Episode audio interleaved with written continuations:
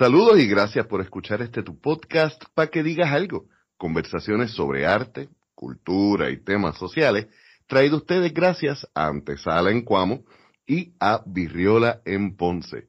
Yo soy Leonel Santiago y en esta ocasión conversamos con mi pana de hace muchos años, maestro de artes marciales, músico, en algún momento fue MC y mm. eh, también es artesano, el señor Carlos Ciorro. Saludos, Carlos. Gracias por aceptar la invitación. Llevamos tiempo tratando de, de, conectar con esto. Me alegra que por fin no tengamos el tiempo para esto. Eso es así. Muchas gracias a ti por la invitación y a todos los que nos están escuchando.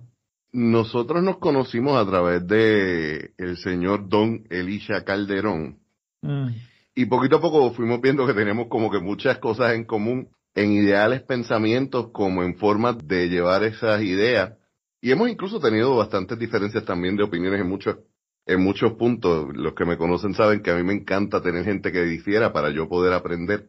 Pero fue bien interesante porque cuando yo te conocí, lo que yo sabía de, de ti era principalmente que habías trabajado hip que habías hecho reggae, y eventualmente me entero que no solamente eres bombero, eh, tocas los barriles, pero que también eres artesano, que trabajas artes marciales y que son unas cosas, me remito también quizás a la conversación con, con Julie Laporte, que son parte de nuestra cultura, pero se han ido olvidando. Y creo que ha habido un resurgir y quería hablar contigo sobre eso. Para empezar y que la gente te conozca, tenga más o menos una idea de, de dónde tú vienes. Tu nombre es Carlos Padilla, pero tú trabajas tu música y todos tus proyectos bajo Carlos Ciorro. Tú fuiste parte de un grupo que son los hijos de Ciorro. Y Ciorro es un personaje histórico que conocemos muy poco. ¿Por qué ese nombre? Bueno, para aclarar primero, eh, el grupo se llamaba Los Herederos de Ciorro. Los Herederos de Ciorro. Y es gracioso que menciones los hijos de Ciorro porque cuando estábamos formulando el nombre, yo, de, yo de hecho sugerí los hijos de Ciorro. Pero en el momento, ¿verdad? El director eh, dijo, bueno, vamos a seguir dándole vuelta porque eso suena como que religioso o algo así. ¿Y eso era de, qué tipo de música? Bomba, eso era bomba. ¿Quién era Ciorro para que tengamos un contexto así por encimita? Ok, pues Marco Ciorro fue un esclavizado de Bayamón que planeó una de las revueltas de esclavos que se planearon, ¿verdad?, en Puerto Rico una de las varias. De las varias, exacto. Por eso digo una de, las revueltas. Una de varias. Para la liberación de los esclavos, ¿ok? Y pues es un personaje importante en nuestra historia que no llega hasta los libros de historia que nos enseñan en la escuela y a veces ni en las universidades. Entonces, nosotros nos inspiramos en él para, para el nombre del grupo, por, por la importancia, ¿verdad?, de lo que significa. Y este personaje planea una revuelta con delegados que llegaron de Haití a Puerto Rico.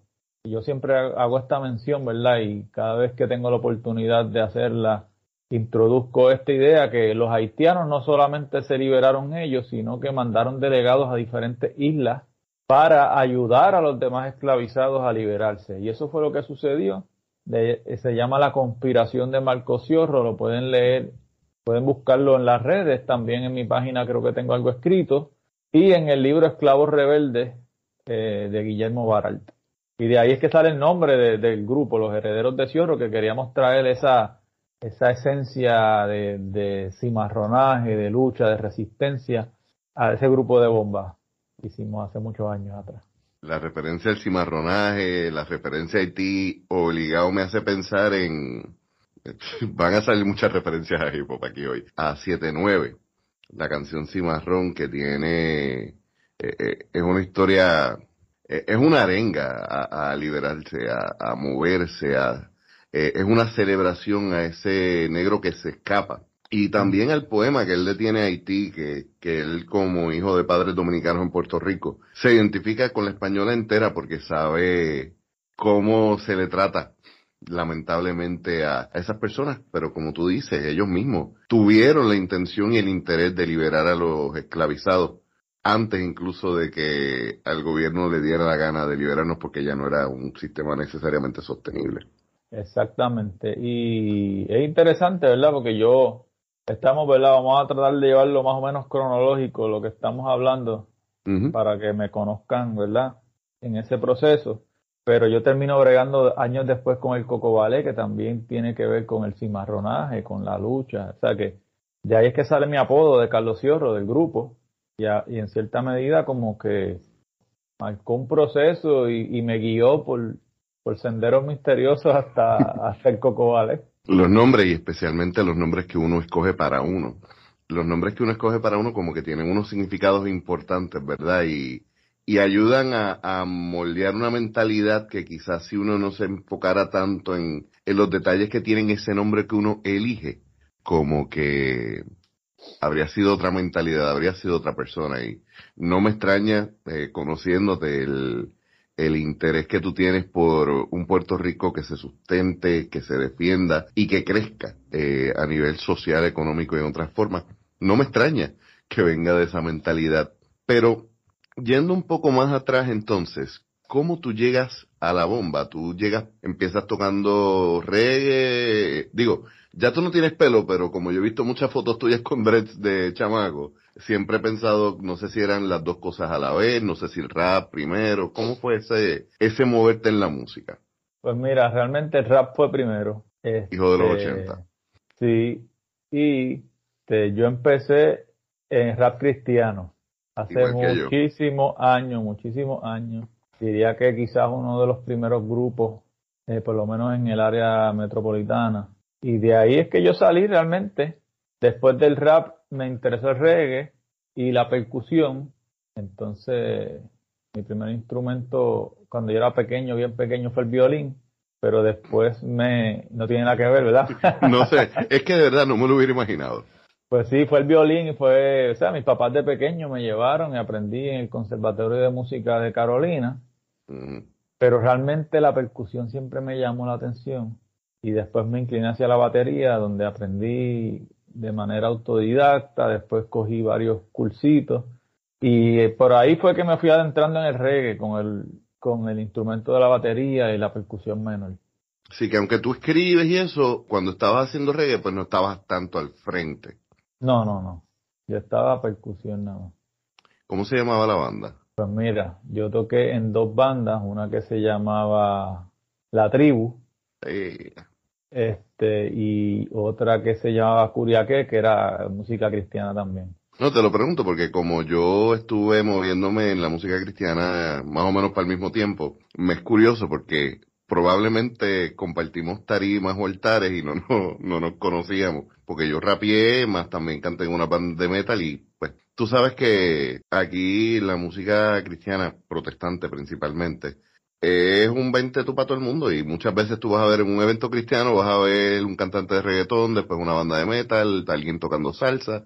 Full, full. Sí, y, eso también como que es una influencia interesante, es algo que, que nos permite, a mí siempre me relajaban porque cuando yo iba a los eventos de hip hop, iba con camisas de metal, de bandas de metal, y cuando iba a los eventos de metal, iba con camisas de hip hop solamente por fastidiar. Y entonces, tocas batería, está, ¿dejas de rapear o estabas haciendo las dos cosas a la vez?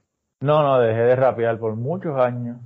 Sí, dejé de rapear, me dediqué a la percusión y eso, a estudiar el reggae y la cultura rastafari, ahí ya vengo recogiendo otras influencias más allá de la sacra. Este, bueno, más allá de la protestante sacra o del cristianismo sacro.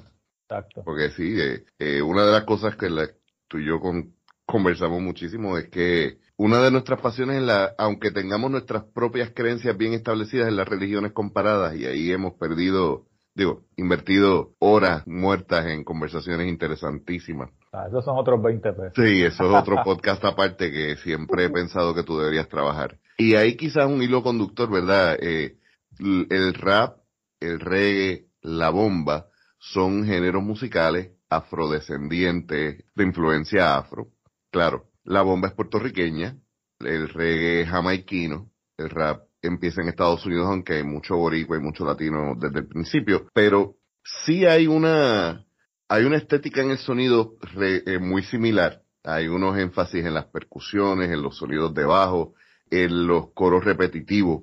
¿Cómo entonces de rap y reggae, principalmente cristiano, llegas a la bomba?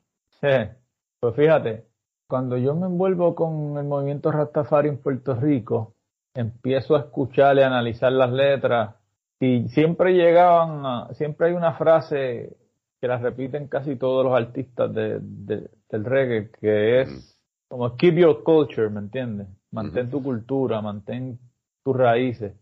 Otra cosa, y como en el rap, keep it real. Exacto. Entonces, yo no sé, llegó un momento en que yo me puse a analizar que, pero entonces, ¿cuáles son mis raíces? Porque no es necesariamente esto que estoy haciendo ahora mismo, ¿me entiendes? Eh, aunque no, no estoy diciendo que una cosa tiene que cancelar la otra, sino que hubo ese interés por, por, aprender ser real a tu cultura. Exacto, por ser real a lo mío, exactamente. Y en ese momento, ¿verdad? En esos tiempos, pues ya yo sabía de la bomba, pero no es hasta que empiezo con mi proceso de paternidad. Yo tengo un hijo de 19 años, este año cumple los 20. Estamos viejos. Sí, que él tiene 19, va a cumplir 20, quiere decir que fue un poquito antes. ¿Para los 2000? sí, yo, yo para los 2000, yo vivía en Río Grande. Entonces yo me gustaba coger por Loíza para llegar a Río Grande para no coger la 65 de las luces ni nada de eso. Entonces, un, día escuché los tambores. Desde el carro. Sí, desde el carro. Di reversa, me estacioné. Y desde esa vez para acá, pues ha sido otra la historia. Ahí me conecté. En ese en esos años estaba había una, un restaurante que se llamaba Casa Sica. Y tocaba Jesús Cepeda con algunos otros integrantes como Pablo Luis Rivera y otros. O sea que tú empezaste con la crema. Eh, exacto, sí, yo empecé, ahí me conecté, ahí eh, aprendí sobre la escuela Don Rafael Cepeda y con ellos fue que aprendí a tocar, este, a tocar bomba. Hace unos cuantos años atrás, como te digo, aproximadamente 20, 19 años que empecé yo. Y eso fue mi, mi primera escuela. Y de ahí, pues entonces, de ese, de ese grupo que estaba cogiendo esas clases, formamos los herederos de Ciorro. Y mientras tocaba con los herederos de Ciorro, también tocaba con Plenibón, que es un grupo que lo formó Don Tite Curé Alonso. Nada más. Y, y para esos tiempos lo dirigía Doña Norma Salazar, ambos, ¿verdad? Que en paz descansen. Y nada, eso es parte de, de mi proceso. De ahí acá hubo momentos en los que yo eh, me alejaba y volvía, me alejaba y volvía de, de la bomba, ¿verdad? Los que conocen el ambiente saben que a veces se pone intenso. sí, pero... la... Y esto es algo que, que es bien curioso, me mencionas que los tambores llaman, porque eso es algo que sí, la experiencia mía también es que uno lo escucha y tiene que dar reversa y estacionarse. Segundo, mencionas que con esta, en esta misma escuela es que se forman los hijos de Ciorro, los, los herederos de Ciorro, lo cual me recuerda una frase que se dice mucho y que siempre que la digo tengo que pensar en Julie, Julie Laporte, saludo, que es que la bomba es comunidad. Y hay un sentido de, de familiaridad y a veces las familias pues tienen sus momentos difíciles y fuertes, pero pero sigue llamándote como familia. ¿Tú empezaste directamente con los barriles o empezaste con los cuas? ¿Cómo tú empezaste? Pues fíjate, en aquellas clases con... Eh... Digo, sí, en las clases te enseñan de todo. Exacto, enseñan de todo. Pero sí, barriles, barriles y coro. Y cuando, ok, y oye, por curiosidad, ¿todavía quedan algunas grabaciones, videos de los herederos de Cierro por ahí? Eh, fíjate, deben haber, pero yo no he encontrado de las primeras, porque el grupo Los Herederos de Cierro con los años tuvo varios cambios. Sí, varios integrantes y, y transformaciones, ¿verdad? habría que buscar. Yo sí, eh, años después, para el 2012, grabé una de las canciones que compuse para ese grupo, que tú la tienes que haber escuchado, yo me imagino. Se llama eh, Cañaveral. La tengo en Spotify. Digo, en Spotify no, en, ¿cómo que se llama esa? SoundCloud. En SoundCloud. También tenías un proyecto de rap que estabas cocinando, eso ¿Tiene vida o...? Eso se está cocinando bien suave. Cocinando suave. Eso va a fuego lento, pero va. Sí, sí, eh, eh, hemos tenido, he tenido yo varias, varias fases en las que me he detenido también, pero estoy retomando, no, sé qué, esto del coronavirus nos ha sacudido a muchos, ¿verdad? Y yo estoy como que hay que sacar las cosas y hay que terminarlas y hay que meter mano porque uno no sabe qué puede pasarle a uno, ¿verdad? Uno tiene que dejar su legado y también hacer lo que uno ama, ¿me entiendes? Y, y, no, no detenerse, no. Pero nada, este, quizás le abramos el concierto de Didi con el, cuando él saque su disco, yo saco el mío. Chacho, by the way, ¿sabes que hay un podcast que se llama ¿En qué quedó? Y ellos hicieron un episodio sobre en qué quedó el diario de Eddie D. Ajá. Y para los que no son de Puerto Rico, el diario de Didi es, es un chiste, es un chiste cruel, porque Didi fue como que de los mejores raperos de la época de cuando el reggaetón todavía era rap y reggae. Y siempre anunciaba pues su disco el diario. El problema es que el tipo es tan perfeccionista que lo seguía puliendo, lo seguía puliendo, lo seguía puliendo. Tuvo unos problemas con, aparentemente con Yankee, se desilusionó y lo borró y empezó a hacerlo y pues ahí se ha quedado. Y todavía hay mucha gente que lo espera. Y de hecho... Yo, lo espero. no recuerdo quién es el que lo menciona porque parece que la única conexión que hay en el, en ese, que, que lograron tener el Didi como que no da en muchas entrevistas. La conexión fue Wisoji. Y fue como que dijo, mira, esto es lo que está pasando, pero pues parece que la grabó para la cosita. Y resulta ser que alguien dijo algo que es muy cierto. Didi puede tirar ese disco mañana y todo el mundo va a salir a escucharlo. Así que volvemos. Aquí van a ver bastantes referencias al rap y reggae. Hablando de una persona que ha, hecho reggae, ha hecho rap, hace bomba.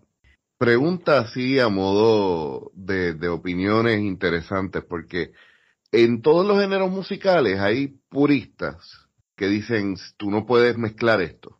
De hecho, yo recuerdo hace muchos años atrás haber tenido una conversación cuando la internet en vez de las redes sociales todo era por foro. Haber ah. tenido una conversación cuando estaba, había un, foro de hip hop con DJ Velcro. Porque Mos Def había sacado un disco que era como que rap con rock. Y él decía, eso es rap chévere, pero eso no es hip hop. Eso no es hip hop porque es otra cosa, puedes decir que es rap porque le está rapeando, pero tenía como que mucha dificultad para ponerlo como algo dentro de la cultura hip hop. Yo he escuchado personas decir, tú no puedes mezclar la bomba y decir que es bomba con otra cosa. Tienes que buscar otro nombre porque es casi sagrado. El reggae tenemos la, el chiste, digo, y me perdonan los músicos que saben más de música que yo, yo estoy siendo súper, súper simplista, pero yo digo que para mí es extraño hablar de reggae, rocksteady y ska cuando la diferencia principal es la velocidad de la guitarra. Pero, ¿qué tú opinas sobre la idea de, ya que los has trabajado por separado, la idea de fusionar distintos elementos eh, hemos visto que algunos ya lo han hecho, ¿verdad? Pero trabajar eso, unir distintos elementos de esos tres para crear algo nuevo o para ti sigue siendo, mira, eso es bomba con una guitarra o eso es hip hop con, con barriles. Mira, eh, yo soy profusión siempre y cuando se conozca bien el fundamento de lo que se está haciendo y de acuerdo. Se, haga de una manera, ¿verdad? Coherente y respetuosa, ¿no? De, de, lo, de los orígenes y de los fundamentos. Eso, eso es todo. No solamente soy a favor, sino que creo que debe y tiene que pasar. Sobre el hip hop y la bomba, para mí son la misma cosa. ¿Cómo así? Es, es lo mismo en diferentes épocas. Que vamos a decir, ¿tú has visto los videos de breakdance que los comparan con bailes africanos? donde hacen exactamente en África los mismos movimientos que el breakdance. Hay una memoria genética, ¿no? Hay, hay algo que se, que se traspasa en los genes y que a veces sale años después en contextos diferentes, pero cuando tú lo comparas con movimientos ancestrales, nada es nuevo. No hay nada nuevo. Para mí el hip hop es una manifestación de la música eh, de tambores de raíz que nace años después, que es, es un ritmo, ¿verdad? Es bien rítmico, de hecho, porque aunque hay instrumentos melódicos, son samplings, ¿sabes? Son, son cosas cortas que se, se repiten eh, y, con mucho énfasis en la batería y en la pesadez de, la percusión. Y que es una poesía que se canta sobre una base rítmica que a veces cuentan unas historias y, y eso. Y a mí me parece que es bien similar, que deben haber estudios más profundos de lo que yo te estoy diciendo, ¿verdad? Que también estoy siendo simplistas, ¿no?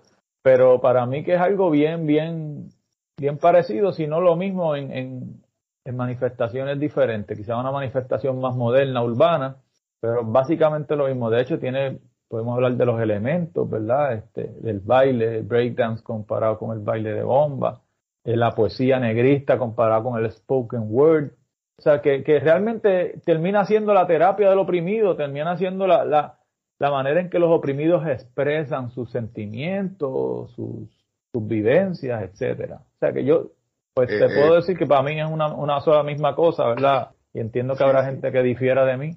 De hecho, por ejemplo, aunque ahora hay una notación musical, y esto es un adelanto más, más adelante voy a estar invitando a DJ Steez para hablar sobre el tema de el tocadisco como instrumento musical, pero hay un proceso bien similar en cómo la gente empezó a aprender a hacer los distintos tipos de escracheo con la forma en que la gente aprende los distintos toques de bomba. Porque como no había una notación musical, todos tenían unos nombres y tú sabes, ok, cuando te dicen que hagas un chirp, es esto. Cuando te dicen que hagas un crap, es esto. Cuando te dicen que es un sica, cuando te dicen que es un cuembe, cuando te dicen que es un oyemula, etcétera tú no tienes que leer una partitura porque ya hay un conocimiento que se ha ido repitiendo, repitiendo, repitiendo y que se ha ido llevando de forma demostrativa más que académica para que sea más fácil y más accesible a personas que, como tú mismo, que, que tú eres autodidacta. Sí, mira, eh, esto del scratcheo es bien percusivo, realmente. Si tú te pones a ver, sí hay, hay unas melodías ahí detrás en el disco original, pero el, ¿qué está haciendo el DJ, para mí, percusión. Porque es chaca, chaca, chaca, yo lo puedo hacer en el tambor, trutu, papo, cutu, chaca, chucu, chacu, chan, traca, tucu, tracu, tu, ¿me entiendes? Es bien percusivo. Yo tengo el chiste de que para mí una sesión de scratching bien hecha es como un solo de guiro digital. Algo, algo así, sí. Sí, porque literalmente es una, eh, una aguja raspando sobre una superficie y sacando el sonido de esa superficie. Básicamente el mismo principio del guiro. Exactamente, Y hablando de instrumentos musicales, hay una particularidad.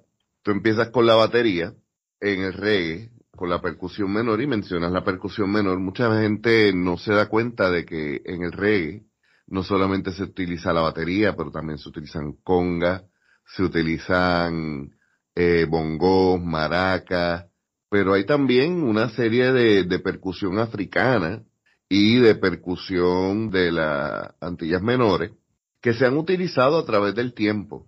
Hablo de esto porque tú eres artesano, principalmente de instrumentos de percusión, aunque tú eres un super handyman, tú haces como que de todo. ¿Cómo tú empezaste por ahí? Porque los barriles todo el mundo los ve y ve sí un tambor bonito, pero eso es una labor bien intensa, además de los otros instrumentos que tú trabajas. Sí, vamos a ir a eso, pero si me permites volver un momento a dar un paso atrás, quiero dejar saber Meta mano. en esto de la fusión, a mí me parece importante, imprescindible que se haga. Y yo voy a dar mi explicación porque a veces hay gente que rapean, que no necesariamente son MCs o hip hoppers, ¿verdad? Para aquellos que les gusta tener las cosas bien, bien divididas y bien claras. Hablemos, por ejemplo, de Residente, en mi opinión personal. Ah, bueno, está bien. Yo no quería decir nombre, pero ya que tú lo tiraste al medio. Pues Yo voy a decir mi opinión. Pasiones y gustos aparte. Para mí, René es un cantautor que no canta, sino que rapea. Eso está interesante. Pero más allá de, de, de, mi opinión sobre él como ejecutador, yo lo que quiero decir es que, por ejemplo, tomando a él como ejemplo y a la hermana también, muchas de estas personas viajan a América Latina y ven lo que está sucediendo allá con la música y tratan de hacerlo también, ¿verdad? Por ejemplo, hay raperos mexicanos que mezclan el rap con eh, sampleos de mariachis y con su música autóctona, ¿no? Lo mismo pasa con gente en Colombia que eh, usan su música afrocolombiana mezclada con rap y lo mismo sucede en, en, todos los países, inclusive en España, que fusionan con el flamenco y fusionan con eso. Entonces, hay personas, ¿verdad? Como el ejemplo que tú traes de René, eh, que vieron eso, les gustó y lo hicieron, pero no lo hicieron con la música de ellos. Entonces lo hicieron con la música latinoamericana, que no es nuestra música. Entonces, ¿cómo Ahí volvemos al punto de ser real, de, de ser real nuestra tu cultura, de a tus raíces. Quería mencionar sobre eso que tú dices. El hip hop es una subcultura. para los que no son, para los que escuchan rap, pero no, no entienden por qué nosotros hacemos la diferenciación entre rap y hip hop. El hip hop es una subcultura que tiene unos elementos que ya hablamos de el b-boying, el MC, el writer o el grafitero y el DJ. También hay otros, eh, eh, otras cosas como el beatboxing, etcétera. Pero aquellos que llevamos años en esto, hablar de hip hop es hablar de una subcultura bien relacionada a los elementos de nuestra cultura. Y el punto que tú tienes, fíjate, no me había pues no, es como René no me encanta. O sea, yo lo oigo, pero no lo escucho. Y yo reconozco que hay unas ideas interesantísimas. Hay otras que me, pues, pero no me había fijado que él, sí, tiene razón, no ha trabajado quizás por unas experiencias de vida, que se las aplaudo y chévere. Y son una, son una forma de que otras personas se expongan a una cultura más universal, a, mayor conocimiento, pero representa lo tuyo. Sí, eh, yo te estoy hablando de, la cuestión musical, ¿verdad? Más allá de la ejecutoria de él, yo lo que pienso es que los españoles están mezclando con, flamenco y con otros tipos de música de ellos. Los mexicanos con su música, con mucho orgullo, ¿no? Y, haciendo la eh, urbana. Te voy a dar un ejemplo bien específico. Orillas. Exacto, Los orillas son cubanos que se conocen en Francia, porque ellos no estaban viviendo en Cuba, ellos estaban en Francia con unas licencias de trabajo y empiezan a mezclar rap con elementos de la guajira, con ejemplo, con elementos de son, porque era una añoranza de su patria, era una forma de representar lo que es Cuba fuera de desde su rap están promoviendo su música y su cultura, ¿me entiendes? Influenciando, no influenciando, ¿cómo se dice? Todo eh, artista a la larga es un embajador cultural. Exacto, entonces, ¿qué pasa? Hay personas que, por ejemplo, en el, ejemplo que ya dimos, que lo hacen con música latinoamericana, que también está cool, está bonito y nos enlaza a nosotros con Latinoamérica. Sin embargo, yo, yo creo, sí, full, que, que hay un problema que, que nosotros no logramos a veces ver lo grande de lo de nosotros. Y te voy a dar otro ejemplo que no voy a mencionar el nombre, pero tú mencionaste los orichas. Aquí hay mucha gente en el ámbito del hip hop que se promueven como muy afroboricuas y todo lo mezclas también con música cubana porque practican quizás una religión, entonces meten estos tambores cubanos.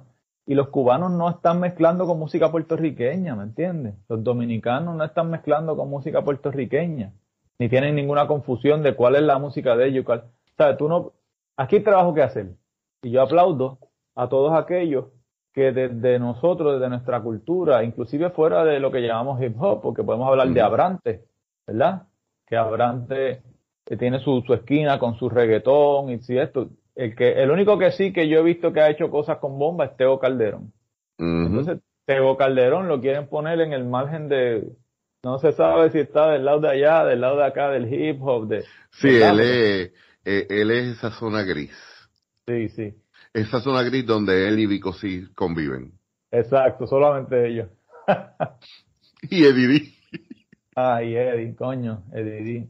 Pero, pero más allá de eso, ¿verdad? Este, a esa gente yo los aplaudo y yo creo que eso es algo que tiene que pasar, que tiene que pasar y que fue lo que Cortijo empezó en un momento a hacer una bomba con orquesta, pero en ese momento la salsa hizo un boom y entonces se movió para la salsa, pero ese, de hecho, ese legado de bomba con orquesta es algo que ahora lo está trabajando Tambores Calientes de Loíza, pero que eso es un género que, que no explotó como debió haber explotado en, su momento, ¿no? Porque, por ejemplo, hablemos del merengue. El merengue es música afro-dominicana orquestada, porque originalmente, si tú escuchas la música de tradición de República Dominicana que está, ¿verdad? Eh, relacionada, relacionada a diferentes prácticas espirituales.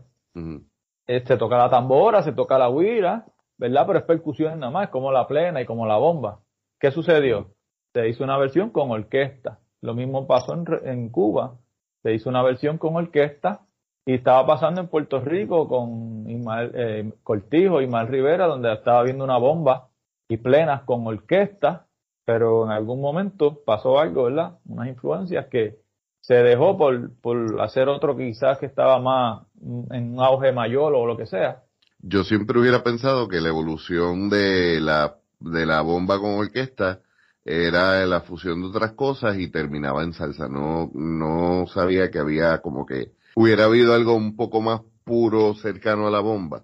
Sí, en los ritmos tú lo ves, el ritmo de la salsa no es un ritmo puertorriqueño las timbas con las, que llamamos, le llamamos conga, ¿verdad? Las timbas o tumbadoras son instrumentos afrocubanos, no son instrumentos puertorriqueños. El instrumento puertorriqueño de percusión es el barril de bomba y el pandero de plena, y hay otras cositas por ahí, ¿verdad? Que, que, que también son parte de nuestra tradición, pero mayormente el barril de bomba y el, y el pandero de plena.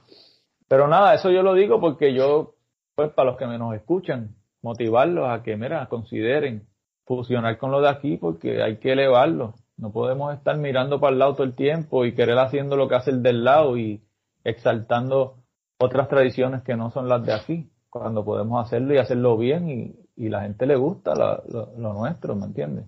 Así que ya, perdóname, eso fue, quería darle esos pasos para atrás para dejar... Eh, es, necesario, ¿no? Eh, esto es para que digas algo, si, si yo te digo que no, chacho. Y es muy cierto, eh, me sorprende porque, repito, para mí la evolución, entre comillas, natural de la bomba fue que se diluyó dentro de la salsa. Hay una, hay una gran influencia en la salsa de la música puertorriqueña, de los músicos puertorriqueños, y eso, eso es innegable. Y de hecho, perdón, lo que llamamos salsa hoy fue algo que se dio en Nueva York con mucha, mucha influencia puertorriqueña, pero la base rítmica no se puede negar que es la base rítmica de la música cubana, del son cubano. ¿Me entiendes?